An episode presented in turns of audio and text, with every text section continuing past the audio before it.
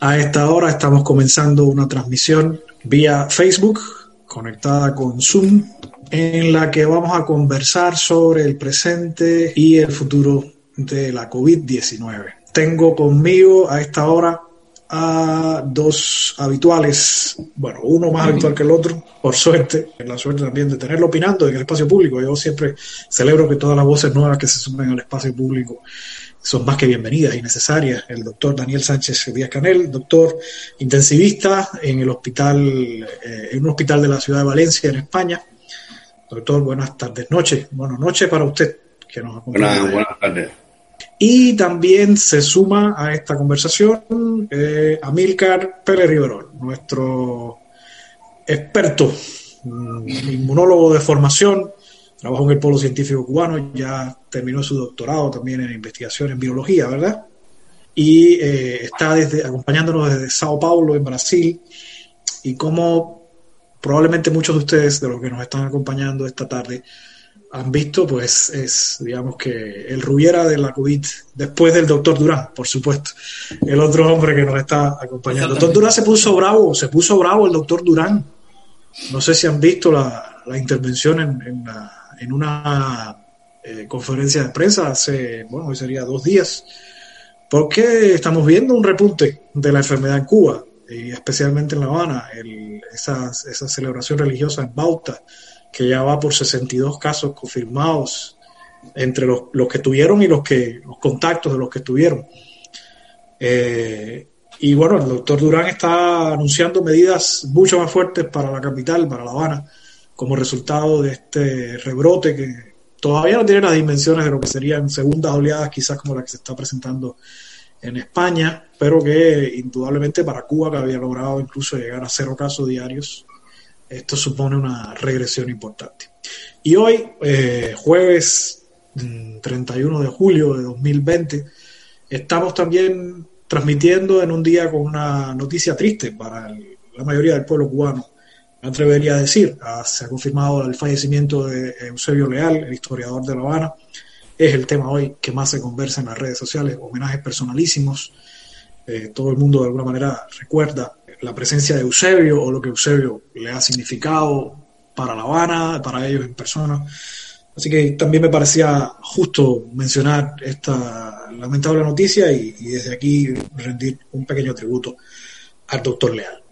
Repito, estamos en vivo en los canales de Facebook de El Toque de Periodismo de Barrio, también del colectivo Más Voces, y me acompañan, los dos son doctores, uno en Ciencias Médicas y el otro en Biología, o aclárame tu título científico, Amílcar, para no cometer un error.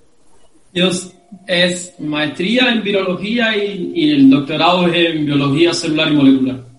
Muy bien. Vamos a hablar de la COVID. El título está bastante abarcador para que nos permita abarcar tantos temas como sean posibles. Además, nos interesa que ustedes, usuarios, nuestros estimados seguidores, se sumen a la conversación y empiecen a dejar sus preguntas. Este espacio está hecho básicamente para ustedes, para que aprovechen la oportunidad, conversen directamente con Amílcar, así como lo hacen en las redes, lo hagan con el profesor, dejen sus preguntas y aquí eh, hagamos un cocinado de temas que eh, ayuden a satisfacer las principales preocupaciones y dudas que hay por estos días. Empiecen a dejar sus comentarios, como les digo, estamos a plena disposición de ustedes. Pero hagamos quizás un repaso de este, de este tema que hoy nos ocupa, inmunidad, vacuna, desescalada y rebrote. Son como cuatro grandes temas, ¿no? Que están dentro de las preocupaciones más frecuentes de, los, eh, de las personas con respecto a esta enfermedad. Un poco sobre estos cuatro temas, una introducción que quieran hacer. Yo invito desde ya a todas las personas también a compartir este, este enlace, esta transmisión, para que otras personas se enteren de lo que está pasando y puedan hacer sus propias preguntas y dejar sus propias inquietudes o compartir sus criterios. ¿Con quién empezamos? ¿Quién se anima a ser el primero que tome la batuta en este diálogo? Por cortesía de edad saludamos al doctor Daniel, ¿verdad, Amílcar? De edad. de experiencia, de experiencia. De experiencia. Doctor Daniel, de estos cuatro temas, inmunidad, vacunas, desescalada, rebrote, ¿cómo está la situación? Haremos un poco en general. Ante todo, muchas gracias nuevamente por la invitación. Buenas tardes, buenas noches a Hassan y a Amílcar y a todos los que están conectados. Eh, gracias por la presentación. Yo no soy intensivista, trabajo intensamente en un servicio de urgencia, pero gracias de todas formas eh, hacemos también un trabajo bastante intenso. Eh, hoy es un día triste, como has dicho anteriormente, por lo que has comentado del fallecimiento de Ciego Leal. Y, pero bueno, vamos a hablar un poco de la COVID y después pasaremos. Yo he hecho una presentación bastante general y, la podemos comentar de forma progresiva. Pues yo quería empezar eh, mi presentación, este, este coloquio, con esta noticia. El Levante es uno de los principales periódicos eh, de la comunidad valenciana. Yo vivo aquí en Valencia y, tenía esta, esta noticia esta mañana de que los asistentes a las discotecas con brotes de COVID rechazan hacerse el test. Yo creo que es una noticia para pensar en lo que estamos viviendo y tiene varias lecturas. La primera y es ahora inicial es decir que a las discotecas van sobre todo eh, la gente joven, eh, la gente con menos experiencia que yo, como dice Hassan, eh, la gente joven y la gente joven tienen una valentía y a veces se sienten que tienen el mundo completo por delante. Y como y recuerdo una conversación que tuve hace poco con una persona un poco mayor que yo, cuando hablábamos del confinamiento y me decía que con 73 años el confinamiento a él le había robado tres meses y a mí con la edad que tengo, que es menos de, tengo 46 años, me había robado tres meses. Y la verdad que la visión entre los jóvenes de 18 años que le han robado tres meses de su vida el confinamiento, la que tengo yo y la que tiene esta persona de 73 años, eh, es totalmente, eh, completamente diferente. Por lo tanto, tener estas noticias eh, encabezando los diarios en, en, en Valencia, yo creo que no es para nada halagador. ¿Cómo está el mundo hoy? Cuando hablamos en general del mundo, vemos que lamentablemente el número de casos confirmados sigue subiendo tanto en América, Asia, Europa. Eh, cuando comparamos los tres países que estuvieron mucho más afectados cuando empezó la pandemia en Europa, como fueron España, Italia y Francia, vemos que actualmente los tres a distinta intensidad tienen rebrotes cuando comparamos estos tres países con los países que tuvieron una política eh, no de confinamiento estricto, sino de más libertad de movimiento a la hora de, cuando empezó la epidemia, vemos que el número de rebrotes de ellos es mucho más controlado que, con los países que tuvieron un confinamiento mucho más severo eh, eh, y tuvieron más impacto de pandemia. Y sobre todo cuando nos comparamos con el Reino Unido, con Inglaterra, vemos que cuando Inglaterra tuvo primeramente la política esta abierta de no confinar, de que todo el mundo tuviera su inmunidad, de la famosa inmunidad de rebaño, y después que se le dispararon el número de casos, eh, tuvo, eh, cambió epidemiológicamente su política y tuvo una actitud mucho más severa eh, con su población y pudo bajar el número de casos, vemos que hoy, cuando la comparamos con los rebrotes que hay en España, tiene un número menor de casos. Yo creo que una de las cosas que eso se debe es porque el número de test o casos confirmados que hace eh, Reino Unido es mucho más alto que España. Esto ha sentado las bases para la política actual eh, de, Reino Unido con España, donde limita el viaje turístico a los turistas ingleses hacia España, que ellos disfrutan, la inmensa mayoría de, de las Islas Baleares y de las Canarias, les, les, recomienda que no vengan a, España por la situación actual de España y eh, tiene, le ofrece cuarentena al turismo español que llegue al Reino Unido. Yo creo que esta política se basa sobre todo en, estos, en estas dos eh, tablas anteriores que hemos visto. Cuando vamos a España, el caso específico de España, y no, no quiero dilatarme mucho, vemos que desde el 20 de junio, que terminó el estado de alarma, el número de casos ha ido subiendo intensamente. Semanalmente, en las últimas dos semanas de estadística que, que vemos, eh, vemos como la pandemia está haciendo un nuevo rebrote a nivel del el noreste español de la península ibérica, con casos eh, semanales doblando casi los, los casos de las semanas anteriores y hablamos de los famosos brotes de COVID en España. ¿Qué es un brote? Un brote es cuando hay más de tres personas con un vínculo epidemiológico que presenten COVID, aunque no se considera brote si esas tres personas viven en el mismo núcleo familiar. Repito, tres o más con un vínculo epidemiológico. Pero si esas tres o más viven en un solo núcleo, no se considera brote. Desde que empezó la desescalada en España, hemos tenido 614 brotes con más de 7.900 casos reportados eh, actualmente tenemos 483 brotes activos con más de, más de 5.700 casos. Estos brotes se dividen en, tres grandes grupos. El 34% tiene un origen social, el 90, entre 90 brotes en fiestas y reuniones familiares, fiestas y reuniones familiares, la mayoría hechas en, en zonas donde eh, no, están, eh, no están al aire libre, sino que están eh, bajo techo y con poca circulación de aire. Y hay 30 brotes ligados sobre todo a lugares de ocio, sí, lugares de ocio, pubs, bares y discotecas nocturnos. Y yo creo que son los, los lugares donde esto están teniendo sobre todo mucho más impacto sobre la economía, que es una economía basada, con una, basada en el turismo de una forma bastante fuerte, sin embargo, se están tomando medidas para cerrar eh, bares, pubs, en dependencia de la cantidad de casos que haya por zonas de riesgo. Hay un 21% de los brotes que son relacionados con el ámbito laboral, sobre todo son eh, trabajadores de la, agricultura que recogen eh, fruta, vegetales que están directamente relacionados con la agricultura. Ahí hay 30 brotes con más de 400 casos y esto se debe, a pesar de que ellos trabajan al aire libre, a la forma en que conviven, a la forma, al ámbito laboral que, presentan. De, exclusión social. La mayoría, la mayoría son inmigrantes que vienen a trabajar en la, en la, agricultura aquí en España y ahí se ve también un importante número de brotes. Hay un 18% que son brotes mixtos, que sí, que pueden surgir en el ámbito familiar y trasladarse al laboral o viceversa, pero queremos aclarar que el 75% de estos brotes que han habido en España eh, están considerados brotes pequeños hay menos de 10 casos por cada brote reportado. Cuando vemos la, estadística en general, vemos que estos son la cantidad de casos nuevos que estamos reportando, vemos que al final de julio nos estamos comportando como al principio, la, la, eh, la primera semana de marzo. Y esto nos alarma. Nos alarma porque yo creo que, como bien decía eh, aquella película cubana, al final no estamos aprendiendo bien la lección, ¿no? Eh, el comportamiento cívico de la sociedad eh, no está siendo el mejor. Es verdad que después de un confinamiento prolongado, lo que tiene todo el mundo ganas es de salir a la calle y tener una vida normal, pero volver a caer en la misma etapa que tuvimos yo creo que sería un desastre social, económico, eh, cultural y además dejaría una marca mucho más profunda que la que tenemos hasta este momento.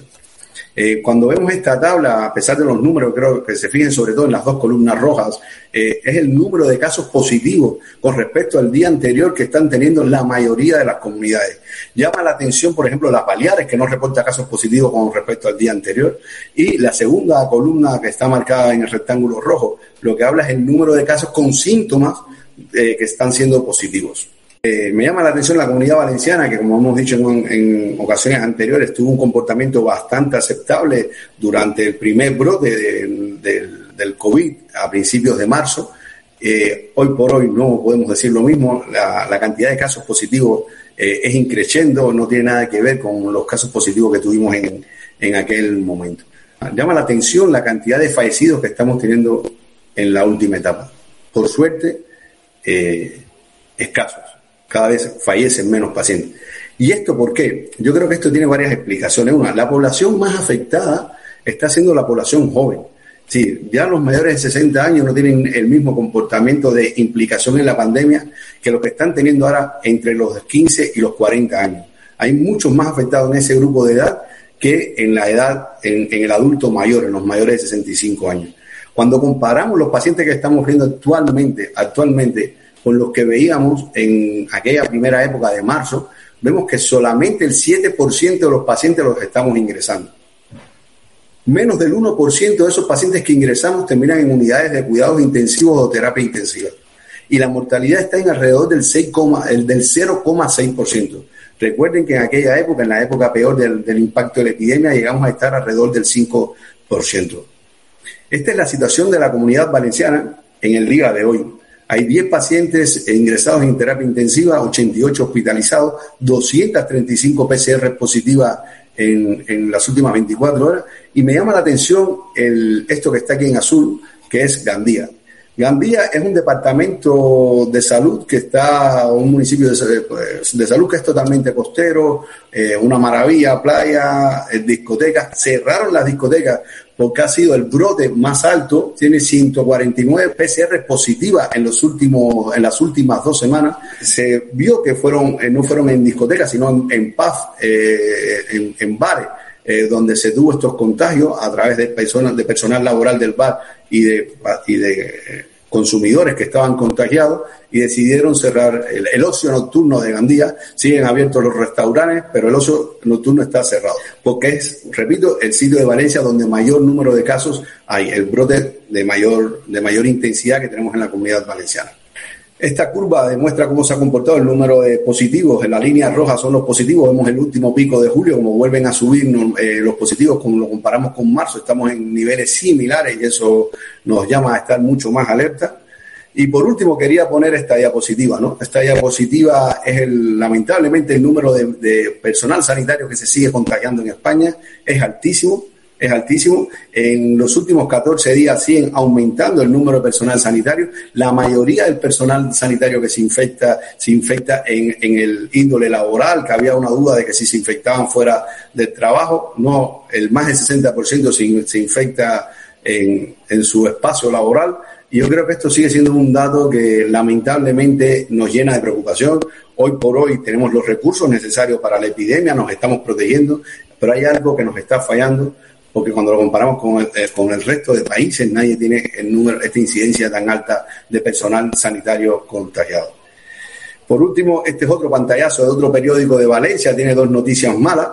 La primera noticia mala eh, que tiene, como decía Hassan, yo creo que es una pérdida irreparable para La Habana eh, y para Cuba, pero bueno, siempre nos quedará su civismo, su falta de, de odio a todo y su, su visión de futuro que tuvo el historiador de La Habana, Eusebio Leal, siempre estará presente para nosotros. Eh, que en paz descanse. Y la segunda noticia que me llama la atención es esta. Sanidad reabre las discotecas, los pubs y los bares de Gandía, el sitio que más contagio tiene en la comunidad de Valencia. Muchas gracias y ahora debatiremos. Así que que pase si quieren hacer alguna pregunta. Sí, Daniel, doctor Daniel Sánchez, desde la comunidad valenciana en España. España, que fue uno de los focos en, la, eh, en el primer momento del el brote de la COVID en el mundo, que tuvo las medidas de las medidas más enérgicas en Europa para controlar y que, como nos está contando el doctor, sencillamente también está viviendo rebrotes. Y ahora nos vamos con Amílcar, Amílcar Pérez Riverol, hasta Brasil, otro de los focos eh, de contagio. Y aunque Amílcar está estudiando la situación de manera general, no necesariamente nos va a poner al tanto de lo que esté pasando en Brasil, si sencillamente nos puede resumir un poco de, su perspectiva. Ya nos están llegando las primeras preguntas, se las paso, eh, les, hago una lectura comentada rapidísima de eh, estas eh, primeras preguntas de usuarios, usuarias en este caso, Indira Tavares Indira Romero, sobre qué tan contagiosa puede ser una persona asintomática, la inmunidad es permanente en los pacientes que padecieron COVID, qué opciones hay para salir de la cuarentena y permitir los vuelos manteniendo el control. Estas por aquí van las eh, primeras conversaciones en torno o las primeras preguntas de nuestra audiencia, a la que también invito a que sigan compartiendo este, eh, este, este diálogo para que se sumen más personas. Pero Amílcar, ¿cómo lo ves tú? Estos rebrotes, las desescaladas y estas vueltas atrás, ya el asunto parece más político que sanitario muchas veces, de personas que sencillamente están hartas de estar en el encierro, de eh, negocios, economías paralizadas que necesitan empezar y estas tensiones que empiezan al mismo tiempo a presionar el control epidemiológico de una pandemia. ¿Cómo, ¿Cuáles son tus primeros comentarios en este diálogo que estamos teniendo hoy? Eh, bueno, primero también agradecer al, al toque y a Periodismo de Barrio, a ti Hassan por la, por la invitación nuevamente. Y bueno, eh, compartir, eh, como ya ustedes han dicho, la, la, tristeza por esta noticia que hemos tenido hoy en Cuba de la muerte de, de Eusebio Yo quería hacer eh, inicialmente un, un, resumen muy rápido. Yo no traje presentación, estoy más interesado en recibir las preguntas, algunas de las cuales ya tú has mencionado pero quería eh, mencionar algunos puntos importantes. Estamos en el medio, atravesando aún eh, la situación, una situación epidemiológica una situación epidemiológica emergente sin precedentes para la mayoría de las generaciones de seres humanos vivos, que aún está en crecimiento. A mí me, me parece muy importante eh, dejar ese mensaje claro, porque independientemente de que haya países que hayan atravesado el brote inicial con mucha intensidad, y, por la, y gracias a la aplicación de una serie de, de medidas, lo, que llamamos intervenciones no farmacéuticas, han logrado controlar ese brote inicial.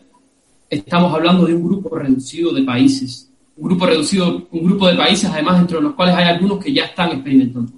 Por tanto, el primer mensaje es, estamos en una situación, en una emergencia epidemiológica en medio de una, de una pandemia que aún crece y que crece con mucha fuerza, particularmente en nuestra región, en las Américas. Eh, habíamos visto, por ejemplo, en el caso de Estados Unidos, que fue el epicentro, que, fue, que en abril fue el epicentro después de, de, haber pasado de China a Italia, de Italia a España y de Italia entonces a Estados Unidos.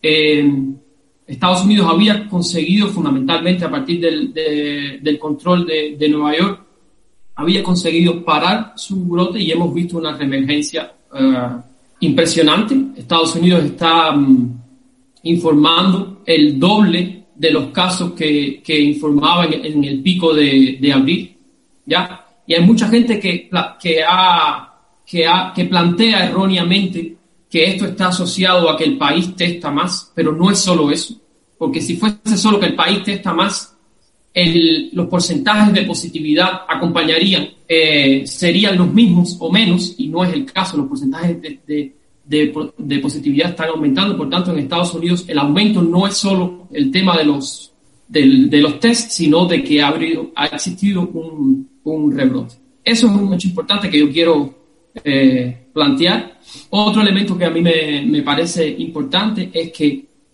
hoy sabemos que hay un grupo de cosas que podemos aplicar que podemos aplicar nosotros hasta el momento en que llegue la vacuna, que ya más adelante estaremos hablando y que parece ser la única salida definitiva. En mi criterio, hoy ya es la única salida definitiva a esta, a esta pandemia y que debemos, que tenemos a la mano y que debemos aplicar primero el uso de máscaras facial, distanciamiento, la higiene es fundamental, evitar los lugares concurridos y los lugares que tengan eh, poca ventilación, ambientes interiores concurridos con poca, con poca ventilación. Si aplicamos ese número de, medidas es posible, ya lo sabemos, es posible controlar el, el virus. ¿Ya?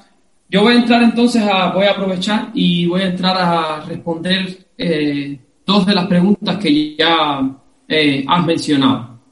Me voy a referir al caso de los, eh, del contagio por individuos eh, asintomáticos. Y la respuesta es la siguiente, son la principal fuente de, de contagio. Individuos asintomáticos y presintomáticos. Hoy sabemos con estudios, sí, yo quiero hacer esa diferenciación. ¿Por qué? Porque un individuo asintomático y hay mucha discusión en la comunidad científica sobre eso, sobre si es cierto que un individuo puede pasar totalmente la COVID-19, la enfermedad, sin manifestar absolutamente ningún síntoma. Ya se infecta con el virus, pero no siente absolutamente nada. No parece ser el caso, parece ser el caso de que son síntomas tan leves que la persona pues no lo informa o no. Ese es, ese es a lo que nos referimos con los individuos asintomáticos. Se infectan y en ningún momento manifiestan síntoma alguno, ¿ya? Pero están los individuos presintomáticos, que sí, que tienen una etapa sin síntomas y en esa etapa pueden eh, contagiar. Los individuos presintomáticos y asintomáticos tienen replicación viral, expulsan el virus, ¿ya? Y por tanto contagian. ¿Y qué sucede? Al ser individuos que no, que no tienen síntomas, pues no se aíslan, ya no saben que están contagiados y sin embargo están expulsando el virus y contagiando a otros. Repito, son el principal motor de contagios en el mundo. Y por eso es tan importante testar, testar y testar a, no, más allá de los síntomas. ¿Ya?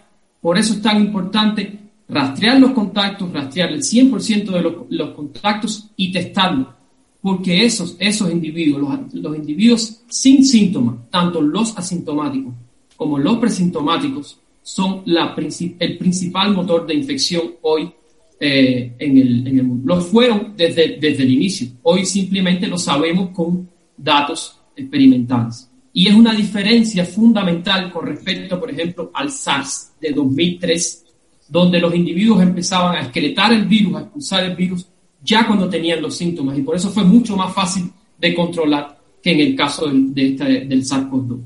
Con respecto a la pregunta de la inmunidad, que es una pregunta que yo eh, recibo mucho y yo recuerdo que hace unos meses cuando conversamos ya estaba esta pregunta, pero ahora yo la recibo incluso más, hay mucha más preocupación porque salieron un par de trabajos ya en los cuales se mostraba que los niveles, este, en, biología se llama títulos, de eh, anticuerpos específicos para el virus, pero particularmente los niveles de anticuerpos neutralizantes, que son los más importantes en el entorno de la inmunidad contra el virus, caían a partir de los tres meses. lo primero es que al, menos uno de estos estudios es un estudio pequeño, es posible, realmente es posible y se ve en el, en el estudio, pero hay que separar las cosas. ¿Por qué? Porque tenemos inmunidad humoral, que es la inmunidad de anticuerpos, pero tenemos también inmunidad celular, que es importante y que ya se ha visto que funciona para, eh, y que, y para el, el, SARS de 2003 y también para el SARS-CoV-2. De, de, hecho, cuando hablemos de vacuna, yo voy a hablar nuevamente de la, de la inmunidad celular. Eso es un elemento importante. Y el segundo elemento importante es que hasta este momento no, hay, no existe ninguna evidencia documentada de casos de reinfección. Hasta este momento no existe. Quiere decir que caigan los niveles de anticuerpos a partir de los tres meses es una, digamos que una alarma, no quiero utilizar términos alarmistas, pero es un elemento a tener en cuenta, incluso para, para, para, para ver cuánto tiempo va a durar eh, la inmunidad potencialmente proporcionada por la vacuna, pero la realidad es que hasta este momento no existe ningún ninguna evidencia sustancial, eh, contundente de casos de, reinfección por el eh, coronavirus, por el SARS-CoV. Yo quería aclarar, Hassan, el, problema de los aviones. A ver, en los aviones yo creo que hay varias cosas que hay que aclarar. Que el comportamiento del, del, avión, a, pesar de ser un espacio cerrado, es que le tenemos mucho miedo, el sistema de ventilación que tienen los aviones hacen de los aviones un sitio seguro, seguro para no ser contagiados de COVID. Y ahí los ejemplos son en miles. el primer paciente que viene de China, o que se supone que viene de China, porque cada día aparecen más teorías que se aparecen aguas albañales de no sé dónde. dentro de poco el SARS eh, estaba aquí antes que se fundara Roma, ¿no? Pero el, cuando hablas de los aviones que vienen de China, nadie contagia a nadie en un avión. Los casos que están saliendo en Cuba eh, de, pacientes que son eh, es decir, eh, importados no han contagiado a nadie en el avión. En Valencia el caso más típico de esto es el, cuando van los, seguidores del equipo de Valencia Club de Fútbol a Bérgamo a, ver al Atalanta jugar la, la Euroleague van 2.000 valencianos y cuando regresan la cantidad de virus que traen son los que se han contagiado en Italia, pero dentro del avión son incapaces de contagiar a, otro turista, a otro pasajero del avión. Yo he cogido recientemente un avión, hace dos días estuve fuera de Valencia eh, y, los aviones tienen medidas de seguridad extremas, con mascarillas, es desinfectante, pero vuelvo a repetir que los aviones son sitios seguros. Ahora, está claro que lo que el avión no te cubre el COVID. si tienes el COVID lo vas a transportar. Hay un vídeo muy bueno de Jesús Elise, que es uno de los señores managers de Iberia, que explica cuáles son los sistemas de recirculación del aire del avión. Y hay tres motivos grandes. El, filtro de partículas ozonizadas que tienen impide eh, a, grandes rasgos eh, la transmisión del virus. Lo otro es el sistema de aire que tiene el, avión, al ser vertical, el, aire que te da sobre ti, eh, evita que el, esparcir el virus de forma lateral y contagiar a la persona que tienes al, lado. Y la recirculación constante, además de tener ese filtro de partículas, también es un motivo por los que los aviones vuelven a ser sitios seguros. Ahora, yo creo, yo creo, y estoy a favor de las medidas drásticas a todo turista y cuando digo medida drástica es que todo turista que llegue hay que hacer una PCR. Y yo no sé si el aislamiento recomendado tendría que ser de cuarentena de 14 días, pero por lo menos eh, tener un aislamiento lo más limitado posible, al menos una semana. Es decir, que la PCR salga negativa, después del quinto hasta el séptimo día que siga manteniéndose negativa, y a partir de ahí yo creo que puede ser una vida un poco más normal. El, lo, he, lo he explicado otras veces, mi hija estuvo en Estados Unidos y vino, y, eh, vino a, mediados del, que a principios del mes pasado, y aquí no se le ha hecho ni PCR ni, ni serología. Es decir, entonces, por suerte no tiene nada, tuvo la posibilidad de hacérsela, pero fuera del sistema y, y fue negativo, pero yo creo que los aviones no es un sitio donde hay que estar preocupado, o hay que estar preocupado con la importación que puede tener ese virus.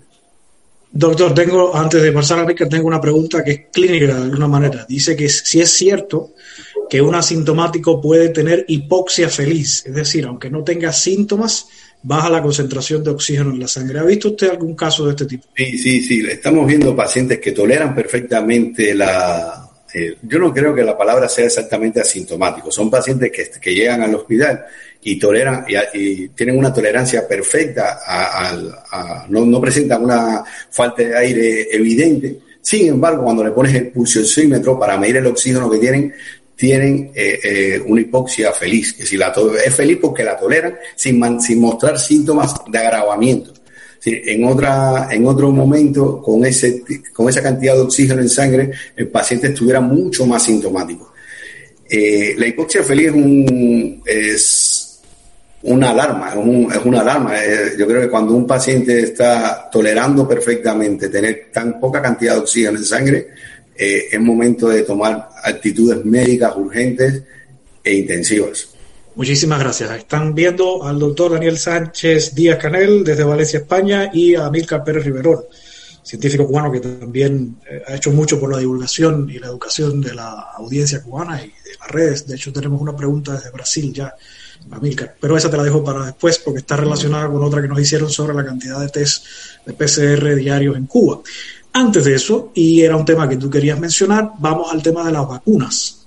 Porque en estos días ha sido muy eh, recurrente la noticia de que Oxford está cerca de ya tener una vacuna, un candidato vacunal. Al mismo tiempo también hay noticias de apertura de plantas de producción de medicamentos que han funcionado en el tratamiento en algunos países, incluida Cuba.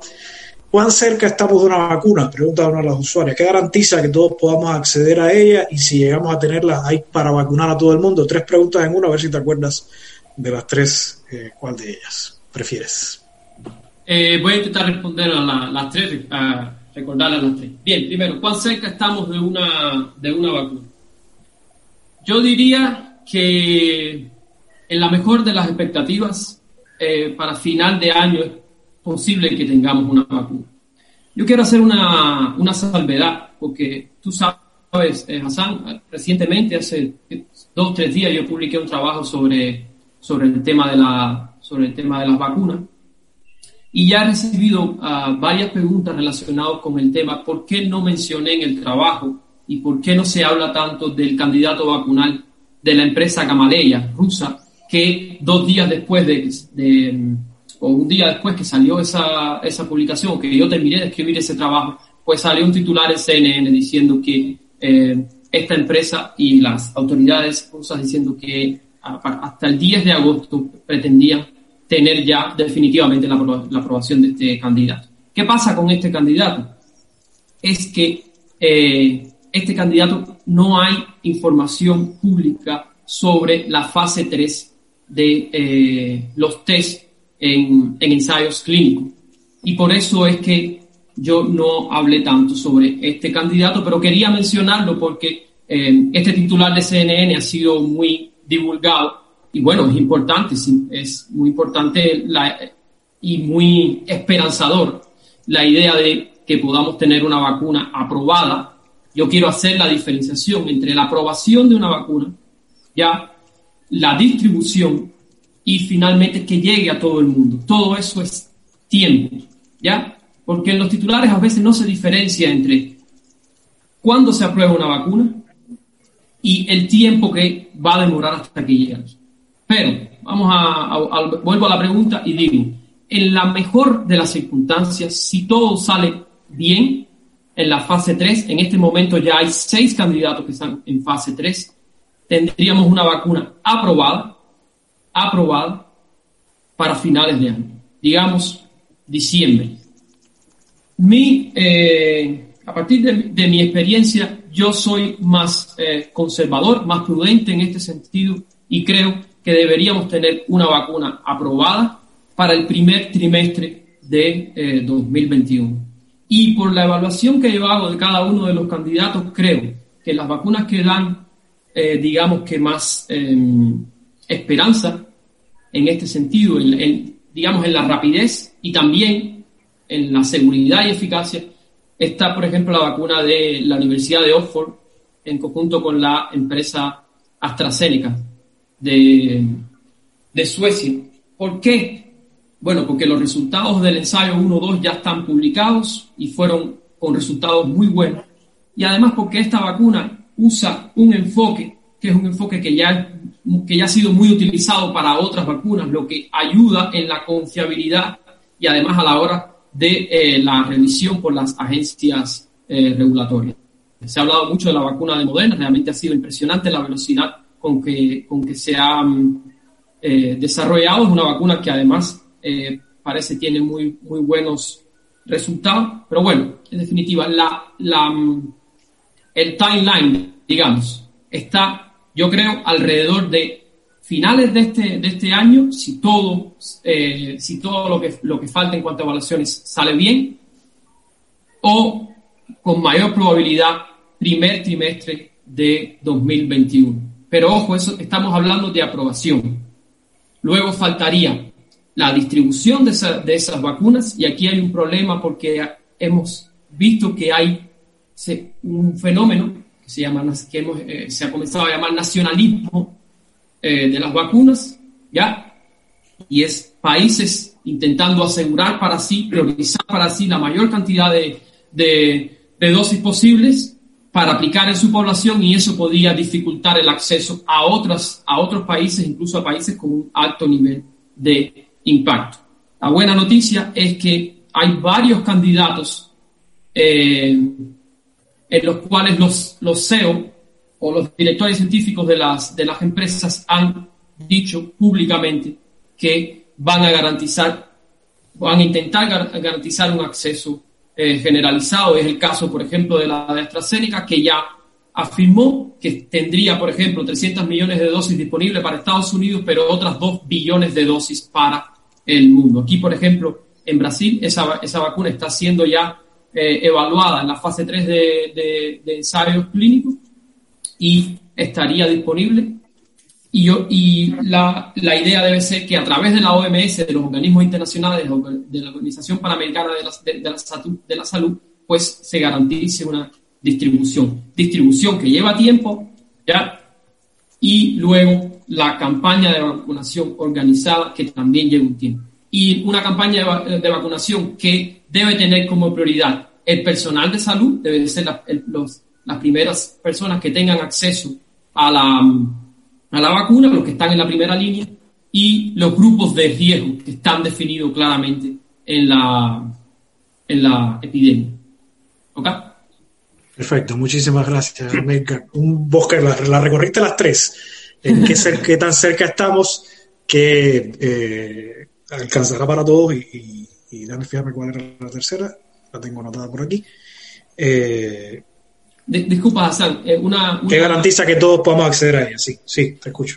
Eh, disculpa, eh, que todos podamos acceder a ella. Bueno, ya lo, lo mencioné. Hay, hay gobiernos que ya han, han realizado una, una, inversión importante y han asegurado contratos para garantizar un grupo de, de, de dosis. Lo hemos visto, por ejemplo, con el, en el caso del, del gobierno de los, de los Estados Unidos con, la, con el candidato de, Pfizer, con el candidato de, de Moderna, con el candidato de AstraZeneca, pero también hay candidatos de, como el candidato de China o, el, este propio candidato ruso que eh, va a tener una que van a tener distribución internacional. No quiere decir que los candidatos desarrollados en Estados Unidos y el de AstraZeneca no, y debe ser a través de organizaciones internacionales. En todo caso, yo quería mencionar una cosa importante y es que es una muy buena noticia que no sea un solo candidato o dos candidatos, ¿no? Sino que estamos hablando de seis candidatos ya en fase 3. ¿Por qué? Porque lo que sí sabíamos desde el inicio es que tenemos billones de personas en el planeta esperando por esa vacuna. Por tanto, un candidato a vacunar no iba a ser suficiente. La buena noticia es ver que hay al menos seis candidatos que están en fase 3 y que los eh, ensayos anteriores, en fase 1, fase 1 2, como se han hecho, porque para apurar un poco el desarrollo de la vacuna, eh, se, han, se han hecho las fases de evaluación simultánea, pues han dado buenos, buenos resultados. Perfecto, muchísimas gracias. Amilcar Pérez Riverol. Doctor eh, Daniel Sánchez, ¿considera que el uso masivo de mascarillas, aunque sea de tela, sean de tela, puede ayudar a que termine más rápido la pandemia? Eh, estoy convencido, 100%, no tengo ninguna duda. Eh, todo tipo de medidas de higiene, de distanciamiento, de protección, nos va a ayudar a, evitar los contagios. no te va a garantizar ninguna el 100% de, de poder evitar el contagio, pero estoy a favor de usar mascarilla hasta que logremos de verdad eh, tener criterios de control de la, de la pandemia. En estos momentos nadie puede decir que tiene criterios de control de la epidemia.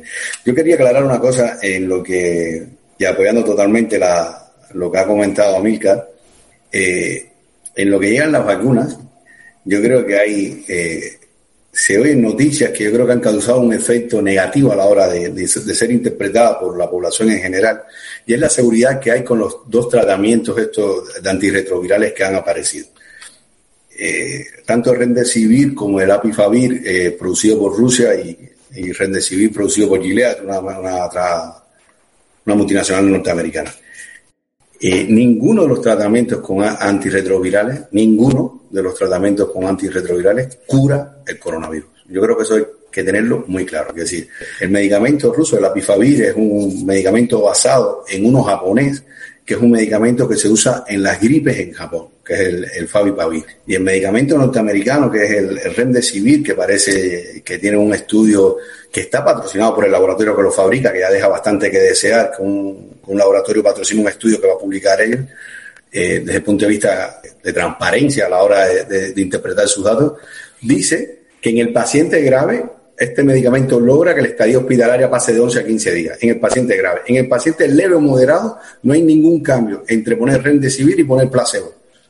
Y yo realmente creo que en un paciente grave comparar un medicamento contra no poner nada eh, es bastante difícil de creer éticamente. Quiere decir, a este paciente que está grave, aunque tú no le pongas el rendecibir, le habrás puesto otro tipo de, soporte, ya sea ventilatorio, ya sea eh, como, se habla con los corticoides, que sí parece que realmente dosis altas de corticoides, en este caso de exametasona o metisprednisolona, el corticoide que se tenga, mejoran, mejoran la supervivencia, disminuyen la estadía y evitan, sobre todo, el paso a la famosa etapa grave del, desarrollo de la neumonía por, la COVID. Entonces, eh, yo creo que la mejor vacuna en estos momentos es tratar de no contagiarnos, no nos confiemos al 100% en los tratamientos que hay. Es verdad que los tratamientos que hay en el mercado tienen mejor resultado en la población joven, que la población joven. Porcentualmente en comparación con la población mayor eh, se agrava menos, llega menos a los estadios graves. También es verdad que la población joven tiene muchas menos enfermedades relacionadas, eh, eh, crónicas con el mismo paciente y el, adulto mayor, el paciente mayor de 65 puede ser hipertenso, diabético, ya haber tenido algún trastorno cardíaco, pero eh, yo creo que la mejor vacuna en estos momentos es seguir esperando optimistamente que llegue la vacuna, no confiarnos al 100% de los medicamentos que hay. Es verdad que hoy nos manejamos mucho mejor que hace tres meses con los recursos que tenemos y nada, eh, cuidarnos sobre todo. Seguimos en esta conversación que estamos haciendo en vivo por las páginas del Toque y Periodismo de Barrio en el seguimiento al tema de la COVID-19. Siguen llegando preguntas. Yo invito a que eh, todavía nos queda un, ratico de conversación, así que si les parece interesante esto que se está debatiendo aquí, quieren que otras personas también puedan hacer sus preguntas, por favor, eh, compartan este enlace. Y vuelvo a ti, Amílcar, porque nos entró una pregunta que vuelve sobre el tema de la vacuna la primera parte de la pregunta no es una pregunta, es casi una afirmación. ¿La COVID será algo para toda la vida? ¿O es algo que estará presente y reemergiendo constantemente o pasará la historia cuando tengamos una vacuna? ¿Qué riesgos se corren si la vacuna es apresurada? Bien, eh, Hassan, yo voy a responder esas preguntas, pero a mí me parece interesante, te voy a pedir permiso a ti y a los, a los que están conectados para dar algunos datos respecto al tema de las máscaras, porque a mí me parece fundamental. La pregunta era si las máscaras iban a adelantar el final de la, de la pandemia. Yo diría que adelantarían, decir, acercarían el final de la pandemia. Mi respuesta sería, las máscaras van a permitir que tú, los que son cercanos a ti, tus familiares, tus amigos, tus contactos, lleguen al final de la pandemia. Tal vez no adelante el final, pero asegura y modifica cómo vamos a llegar al final de la pandemia, que insisto, en mi criterio, va a ser con una, con una vacuna. Y no es una afirmación por una sospecha, es que hay datos, hay datos que respaldan la eficiencia de, la, de, la, de las máscaras. Y yo últimamente he intentado insistir mucho en eso. Primero, porque las máscaras ya se sabe que, funcionan en general, ya se sabía que funcionaban en general para virus respiratorio y esto es un virus respiratorio. Pero es que hay datos de mucha fuerza. Hace algunos, unas dos semanas yo compartí un trabajo, un informe en realidad del, del CDC de los Estados Unidos, en el cual se vio que dos estilistas eh, norteamericanas, eh, peluqueras, que habían dado que eran positivas a coronavirus, tuvieron durante varios días 139 clientes. 139 clientes, si no estamos hablando de dos, de tres, 139 clientes. Este, en este análisis se vio, además, en un salón cerrado. En este análisis se vio que el 100% de los pacientes habían usado algún tipo de máscara.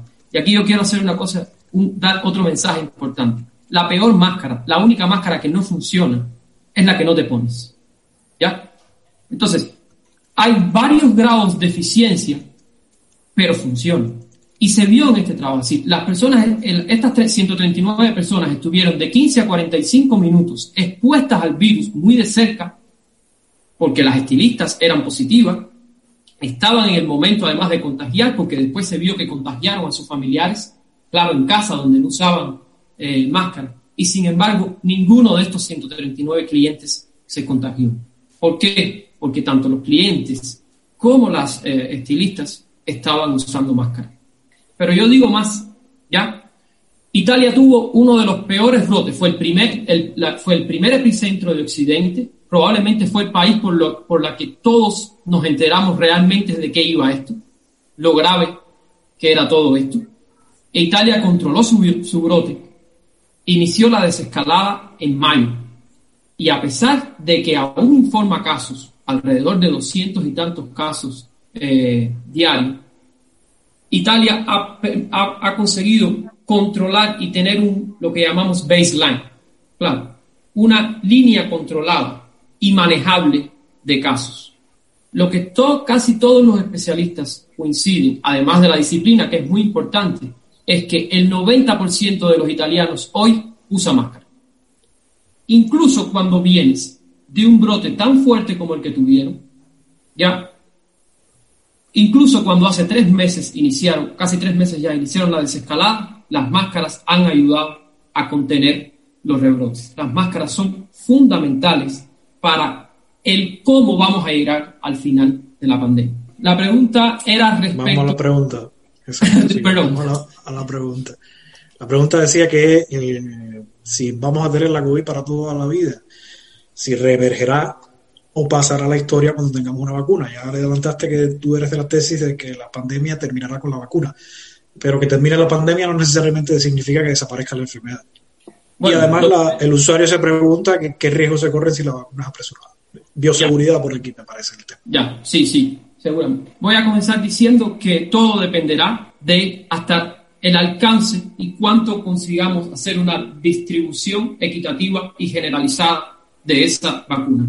Si todas las personas, si, la cantidad de personas necesarias para eliminar totalmente la circulación del virus son vacunados, pues probablemente consigamos eliminar. Pero en mi criterio, por lo que yo he visto, para otro tipo de, de padecimientos, hay regiones en las que va a ser muy difícil que toda la gente que necesita la vacuna tenga alcance a la vacuna y probablemente hay una potencialidad de que entonces haya eh, reemergencia. Lo que sucede es que teniendo la, la, vacuna y teniendo además un altísimo porcentaje de la población ya inmunizada, pues los brotes tendrán menos impacto.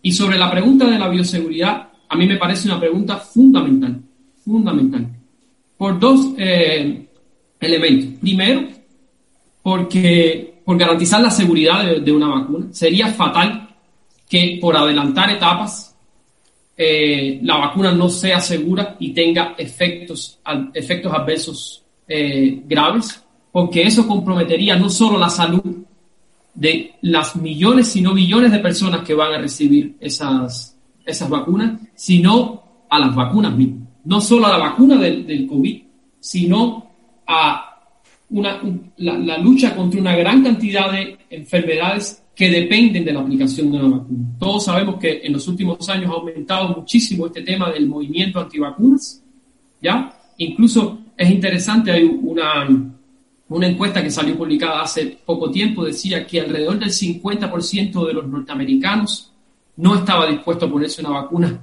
de, de SARS, aunque otro 30, sí, aunque otro 50 sí, y había una duda, el otro 30% decía que iba a haber, ¿ya?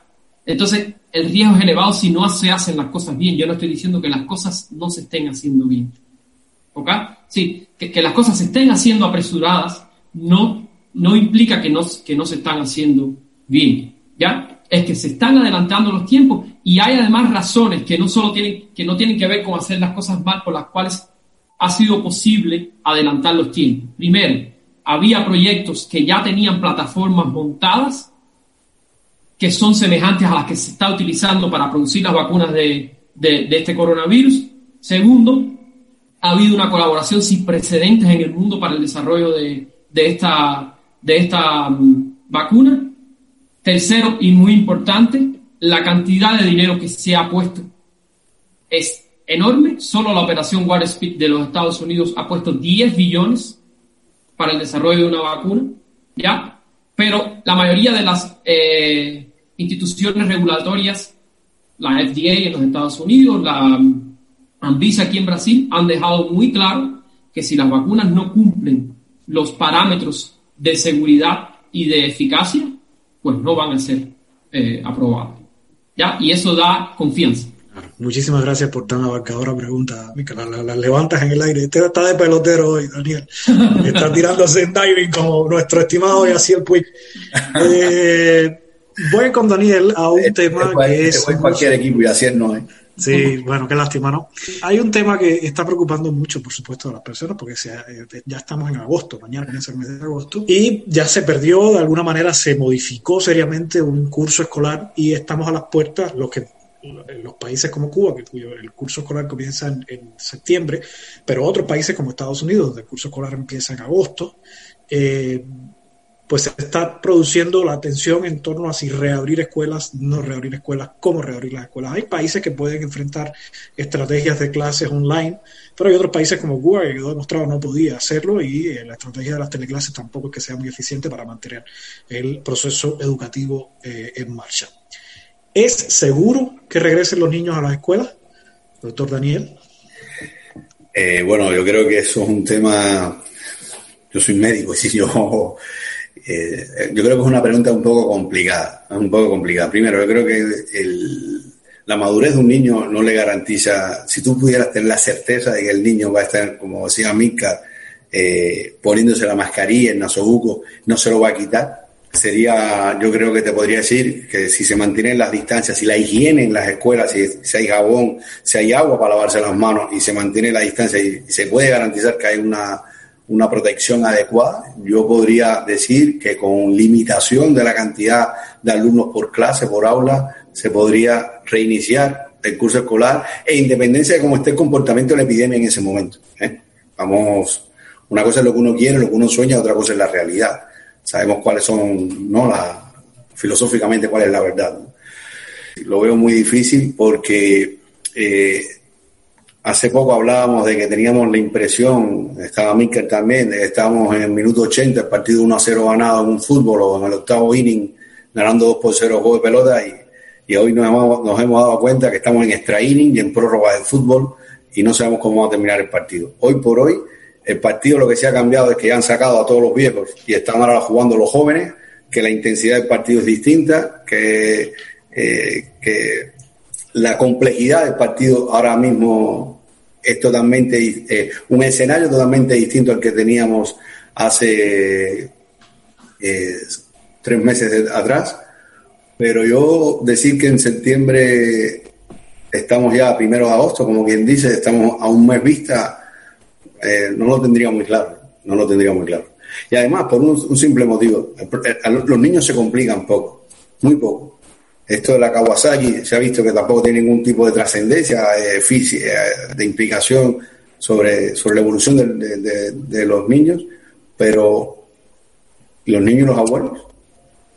Los niños y los tíos y el cuidador y, los abuelos, yo creo que el problema está ahí. No sé qué opina Minkar. No, si, si, le pasan la pelota, si no, dejámoslo ahí porque tengo una pregunta que eh, creo que va a resultar interesante. Pero si Mica quiere decir algo, yo no lo interrumpo, por supuesto. Adelante, Mica. Eh, a mí me gustaría decir algo así. No, te, no te cohimas. Eh, yo no. yo no. Yo comparto la, preocupación de, de Daniel 100%, eh, pero yo creo que es importante la, la idea de que la prioridad, el punto de partida, tiene que ser que los niños vuelvan a la escuela. Es decir, ya a partir de ahí uno puede evaluar y no, y no puede ser una evaluación eh, homogénea para todo, para todo un país, porque la situación epidemiológica en cada país o en cada región de país es de, de diferentes países es diferente. ¿Ya? Pero la prioridad por el impacto que tiene desde el punto de vista de la, de la educación del, del, niño, de generaciones que van a perder un año entero, de los padres que, que, tienen a los niños en, en, en, casa, que tienen que trabajar, en fin, es, yo creo que, que desde todo el punto de vista, el punto de partida tiene que ser intentar que los niños vuelvan a las escuelas. Ahora, lo que no puede ser es que vuelvan y que no exista una seguridad para ese, ese regreso, tanto para el niño como para los profesores. Es importante, siempre se habla de los niños, de los niños en las escuelas, pero es importante hablar de los, de los profesores, ¿no? de la seguridad de los profesores y luego de los, de los familiares. ¿Qué es lo que yo creo que hay que evaluar? Bueno, hay que evaluar inicialmente la actividad viral que hay en una región eh, determinada, en, la región donde está cada, cada escuela. No es lo mismo el regreso a la escuela en una región donde tú no tienes casos, no tienes uno o dos casos diarios, que en una región donde tú estás informando una elevadísima eh, em, circulación del, virus, transmisión del virus, actividad viral en, en general. Eso sería fundamental para decidir si se puede. Y por eso es tan importante controlar el rebrote. Si los países que han pasado a la desescalada, entre ellos estamos hablando de España, y de, y de Cuba. Es vital controlar los rebrotes porque ese es uno de los factores fundamentales para que el regreso a la escuela sea lo más seguro posible. Y luego hay, otros, hay otro tipo de medidas que está relacionado con, que, con la capacidad de testing que tú, que tú tengas para poder testear cada vez que se dé un, un, evento por la, capacidad de rastreo de contactos que cada, que cada región tenga. Hay medidas que se pueden hacer, como dividir y tener clases en una parte del grupo de mañana, otra de, de, tarde, sí, reorganizar un poco, reajustar un poco los, los, los planes de estudio, dividir los horarios, pero yo creo que eh, es importante intentar que los, que los niños regresen. Y por la salud mental de niños y padres. Exactamente. Eh, eh, doctor Daniel, voy con usted otra vez. ¿Qué evidencia científica existe sobre la utilidad o efectividad de la hidroxicloroquina para tratar la COVID y cómo cambiarán los hospitales después de esta pandemia? ¿Habrá más unidades de cuidados intensivos? Esta pregunta fue específicamente para usted, una de nuestras usuarias destacadas, Elena Lloró. Mira, yo creo que hablando de la hidroxicloroquina, hoy por hoy la hidroxicloroquina está desusada. De hecho, en mi hospital, en mi hospital ahora tenemos cinco pacientes ingresados desde rebrote. He vuelto a decir que aunque estamos teniendo muchos casos graves, hay muy pocos. Eh, hay un paciente en cuidados intensivos y tres eh, y cuatro en, planta de hospitalización y ninguno está usando hidroxicloroquina. Por protocolo eh, se ha desestimado su uso. No hay ninguna ventaja de hidroxicloroquina en, en relación a no hacer nada, a no dar nada. Y y yo creo que no, no es necesario pensar eh, en estos momentos en un, tratamiento activo o masivo con hidroxicloroquina, como se había planteado en un principio cuando empezó esto de la COVID, eh, de forma profiláctica para evitar el desarrollo de la enfermedad. Aquí se hizo un estudio en, Barcelona y los resultados no están publicados, así que si no están publicados por algo será, pero no hay, no hay ningún tipo de evidencia eh, de la hidroxicloroquina. Vuelvo a repetir lo mismo que dije hace un rato. Eh, yo creo que en estos momentos decir que hay algún medicamento 100% efectivo para el tratamiento de la COVID o sus complicaciones es un riesgo muy alto. Eh, yo creo que, estamos aprendiendo. Eh, esto es una enfermedad de siete meses.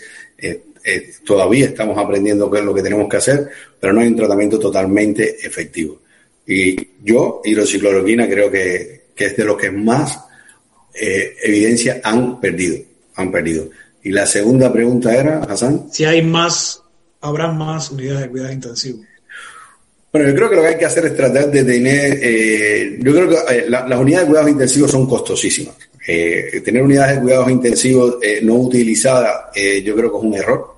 Lo que yo sí creo que los hospitales del futuro, las unidades tienen que ser polivalentes en tener la disponibilidad de convertir cualquier sala en una unidad de cuidados intensivos no tener una, no, no, crear. Esto está estudiado cuántas camas tiene que haber por cuidado, por, eh, cuántas camas de cuidados intensivos debe haber por población, cuántos respiradores, se supone que debe haber entre 30 y 35 respiradores cada 250 mil habitantes, es más o menos lo que se cree. Pero en esta situación que nos desbordó al principio de, la epidemia, como sobre todo el impacto que tuvo en Madrid, siempre he dicho que Valencia no tuvo ese mismo impacto, se vio que, la necesidad de tener unidades que pudieras convertir puntualmente en, unidades de cuidados intensivos sería lo ideal.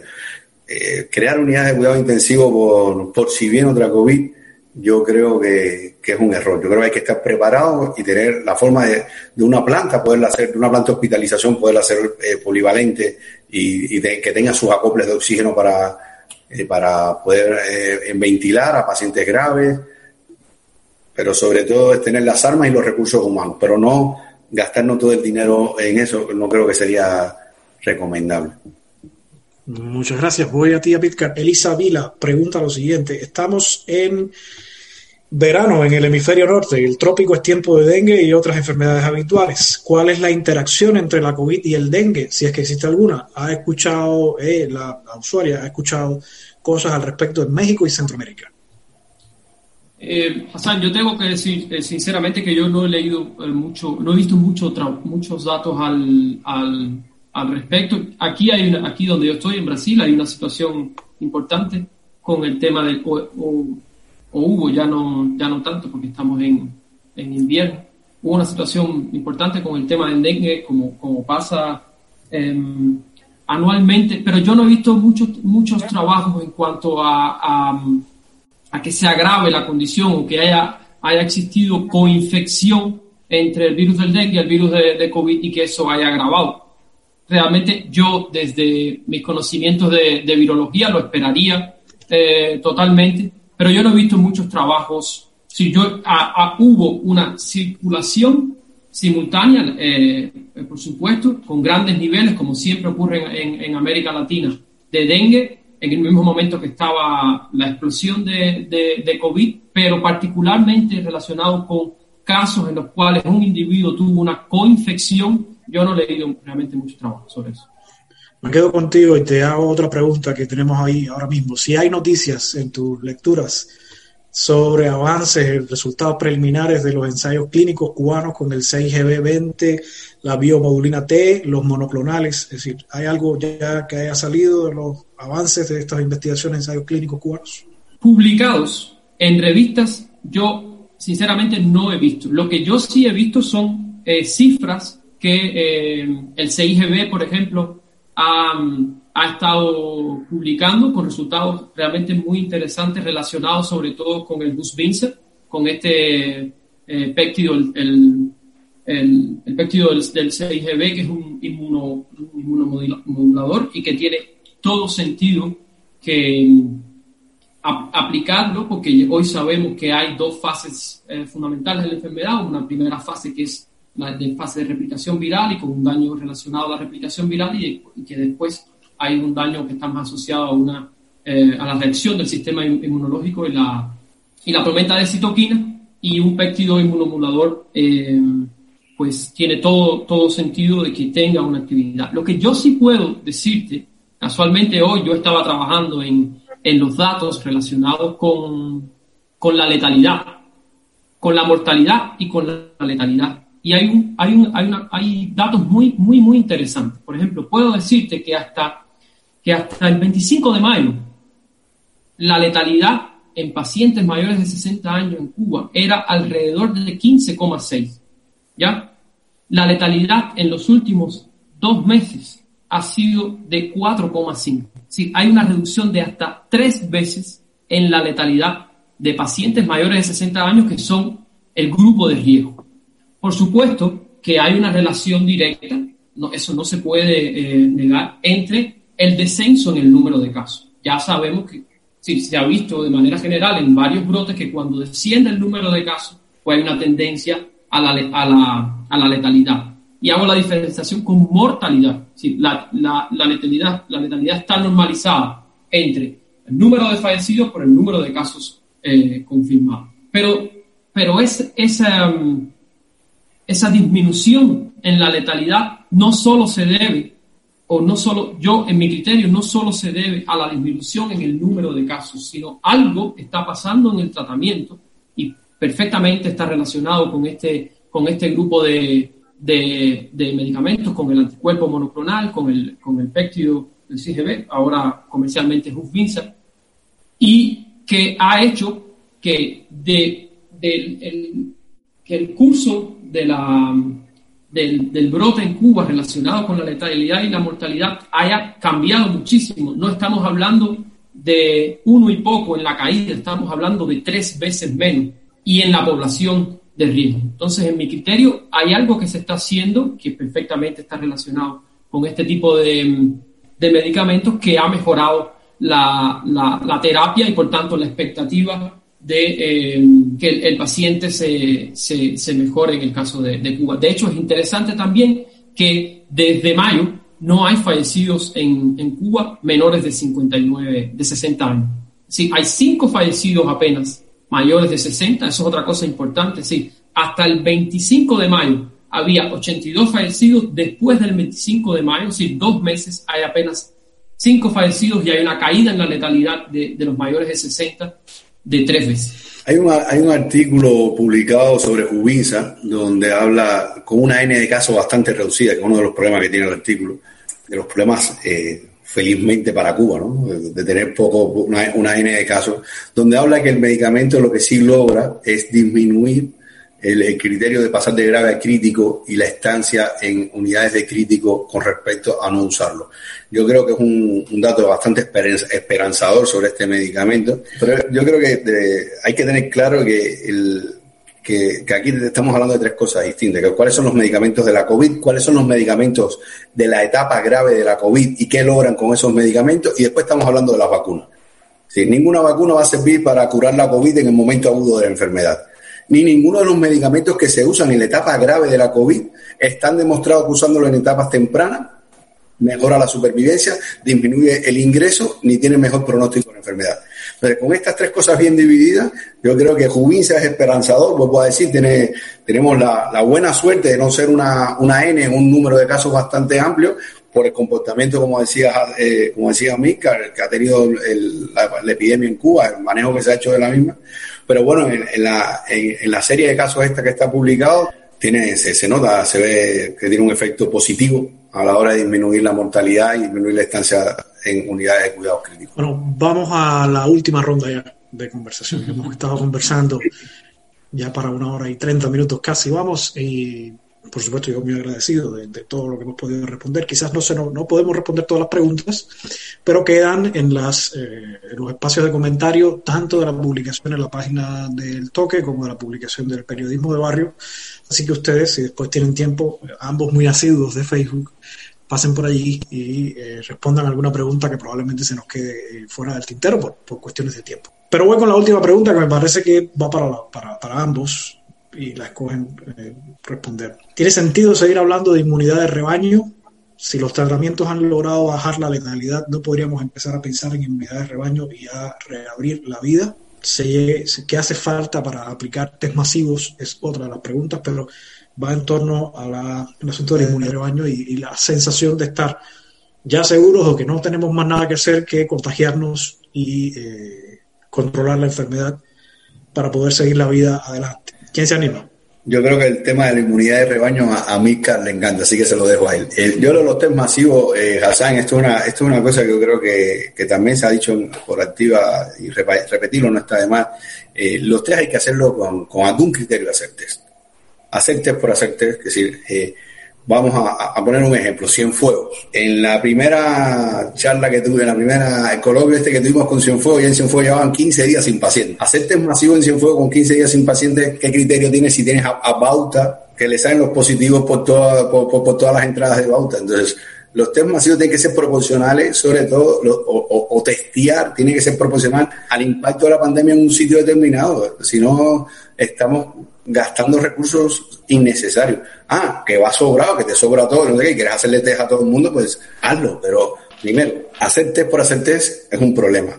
Porque además, eh, hay que dirigir los tiros a donde tocan para testear a lo que a lo que nos hace falta hacerle test, a la población de riesgo, a la población que, tiene que tiene que puede tener una mala. Si yo tuviera todos los recursos para hacer test, lo haría test sobre todo a la, población más vulnerable, a la que tenga mayores factores de riesgo de contraer la enfermedad y una vez contraída que, que tenga una mala evolución. Los obesos, los sedentarios, los hipertensos, los mayores de 65 años, eh, los que tienen eh, eh, isquémica, los que tienen antecedentes de trombosis. Que si tú tienes que ir a la población que tiene un, mayor riesgo de evolucionar mal, para hacer test masivos sin, sin orden, yo creo que tratando de eh, mejorar el uso de los recursos no estaría indicado. Y lo otro, como eh, como, dice Hassan, eh, como lo dice Amica cada vez que, puede, hay que buscar cuál es la población diana para hacer los test masivos. ¿Cuántos test por enfermo? ¿Cuántos test por positivos? Yo creo que ahí están los resultados. Es decir, se ve que quien lo hace bien tiene mejores resultados. Los test masivos no han sido la mejor forma de actuar en muchos sitios. ¿eh? Hemos visto repuntes en Corea, con que fue el ejemplo de los test masivos al principio de la epidemia.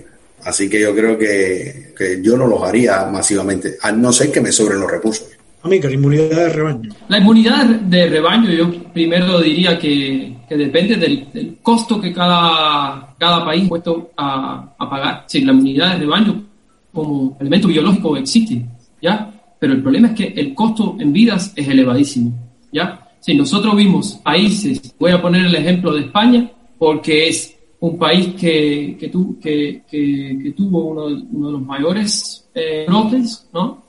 De las eh, mayores cantidades de fallecidos por millón de habitantes y cuando se realizó el estudio de cero prevalencia que nos dice cuántas personas realmente, si nos acerca más al número real de personas que han sido infectadas en la población, porque una cosa es lo que tú confirmes mediante PCR, que depende de la cantidad de PCR que tú puedas hacer. Cuando tú haces el estudio de prevalencia, tú tienes una mejor foto de cuántas personas realmente, cuántos, eh, qué parte de la población realmente se infectó pues los tres trabajos mostraron que el 5,2% de la población española solamente se había infectado. Y estamos hablando de miles y miles de fallecidos. Ese es el problema de la inmunidad de rebaño. No es solo el hecho de que demora, sino que es la alternativa con un mayor eh, costo en vidas. Eh, una cosa importante es que la gente habla de inmunidad de rebaño, estamos hablando de inmunidad de rebaño por vía natural, quiere decir, las personas se infecten, porque luego podemos llegar a la inmunidad poblacional, inmunidad de rebaño, a partir de la combinación entre las personas que se han infectado y en algún momento se vacunen, ¿ya? Pero en todo caso, optar por la opción de dejar que las personas se, se, se infecten es, para mí, totalmente descabellado por el precio en vidas que esa opción representaría. Estamos hablando de que solamente el 5% de la población española se infectó, de que para llegar a inmunidad poblacional tendríamos que llegar al por lo menos 60%, entre 55 y 60%, incluso más, depende de cada, de cada, de cada virus. Hay, la mayoría de los trabajos habla de 60 a 80. Si, si pusiéramos 60 para poner el mínimo, hablando de 12 veces más la cantidad que ya se infectó en España. Por tanto, tendríamos que multiplicar potencialmente por 12 el número de fallecidos. Porque una cosa importante, eh, cuando hablamos de tratamiento, Daniel lo ha dicho varias veces, es que hoy tratamos, podemos tratar un poco mejor, pero la realidad es que ni el virus ha disminuido, eh, no hay eh, elementos fuertes como para mostrar que el virus ha, disminuido la, su virulencia, su patogenicidad, ¿ya? Y los tratamientos que, que, tenemos no son lo suficientemente superiores como para garantizar que todas esas personas que se infectarían, si, va, si optamos por la, por la inmunidad de rebaño, se salvarían. Ni siquiera que un gran por ciento se, se salvarían. Así que el costo sería, mm, sería tremendo. Y además lo hemos visto no solo en el ejemplo de España, está el ejemplo de, de New York, que el costo en vida fue enorme y llegó a un 25% la, la inmunidad. Por tanto, para mí, la inmunidad de, de, rebaño no es para nada una, una, opción. Yo le quiero agradecer a Milcar otra vez el impulso por haber eh, estimulado que nos encontráramos otra vez también con el doctor Daniel Sánchez. Gracias por su tiempo a esta hora, después de un día intenso de trabajo en, en Valencia. A ambos muchas gracias. Yo les quiero agradecer este encuentro. Si quieren agregar alguna idea, les dejo un minutico final. Si no, pues le decimos, les agradecemos a los que nos han estado acompañando. El video queda disponible, se puede seguir compartiendo y se puede volver a disfrutar o volver a buscar alguna información. Ya me están pidiendo por interno el enlace con el artículo sobre Jubinsa, este medicamento. Eh, no sé si bien el nombre. Está en Twitter, lo, lo pondré ahora en Facebook para que lo vean. Perfecto para que quien esté interesado pueda también leerlo y, e ir a las fuentes eh, originales. ¿Algo más que quieran agregar, alguno de los dos? Daniel. Yo, dar las gracias, como siempre, un placer a ti, a Milcar, y muchísimas gracias. Nos vemos en la próxima. Pues todos tengan excelente tarde o noche o buen día, así sea el momento en que se va a acompañar de esta conversación. Hasta la próxima.